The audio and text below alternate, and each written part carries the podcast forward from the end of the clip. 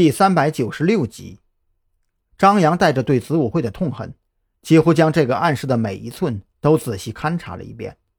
除了刑警勘察取证留下的痕迹之外，也就只剩下彭璇日常居住的迹象。可问题是，那串皮鞋脚印也出现在暗室的门口。张扬可不觉得对方只是站在门口看了看就走开了。张扬，楼上有什么发现吗？蓝雨桐将楼下的脚印提取留证后，担心张扬在二楼有危险，就跟了上来。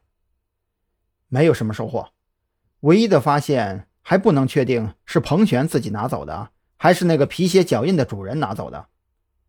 张扬说到这里，扭头指向桌上的书堆，在这里原来放着一个装有移动磁盘的小包，可是现在那些书本都被挪了位置。小包也不见了，会不会是刑警队拿走检查内容了？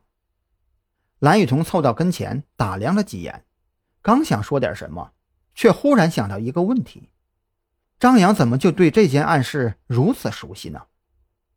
女人的思维总是跳跃性的，虽然蓝雨桐那风风火火的性格跟女人有些搭不上边，可这并不影响她和所有女人一样。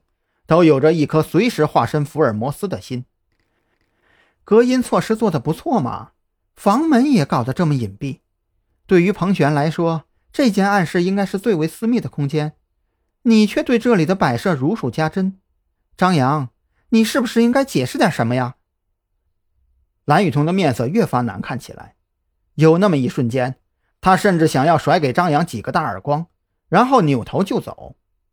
张扬当即懵逼了，他想破脑袋也没有整明白，本来好端端的，怎么说发飙就发飙了呢？更何况自己解释什么呀？为什么要解释啊？看到张扬这副表情，蓝雨桐更加不是滋味。为了不影响工作，他却只能尽力压制着内心深处的酸楚。这种感觉让他脑袋越发混乱。提取脚印的时候。好几次都差点将脚印的痕迹破坏掉。你这段时间到底怎么了？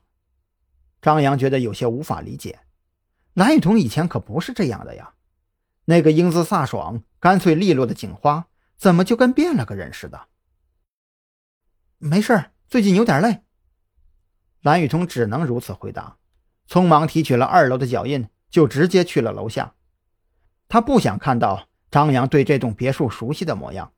却无法抑制的在心中猜测：张扬和彭璇二人到底在那间屋子里发生了什么呀？看着蓝雨桐的背影，张扬心里也有些不是滋味可这种事情也没办法解释啊！就算自己去跟蓝雨桐说，之所以对彭璇动态这么关心，完全是想要借助彭璇这条线，将已经断掉的线索重新接上。可是以蓝雨桐的性格，他会相信吗？无可奈何地叹了口气，张扬索性将这些思绪抛之脑后，现在没心情去管那么多了，尽可能的抓住机会，找到子午会的线索，继续对子午会的调查，这才是正事儿。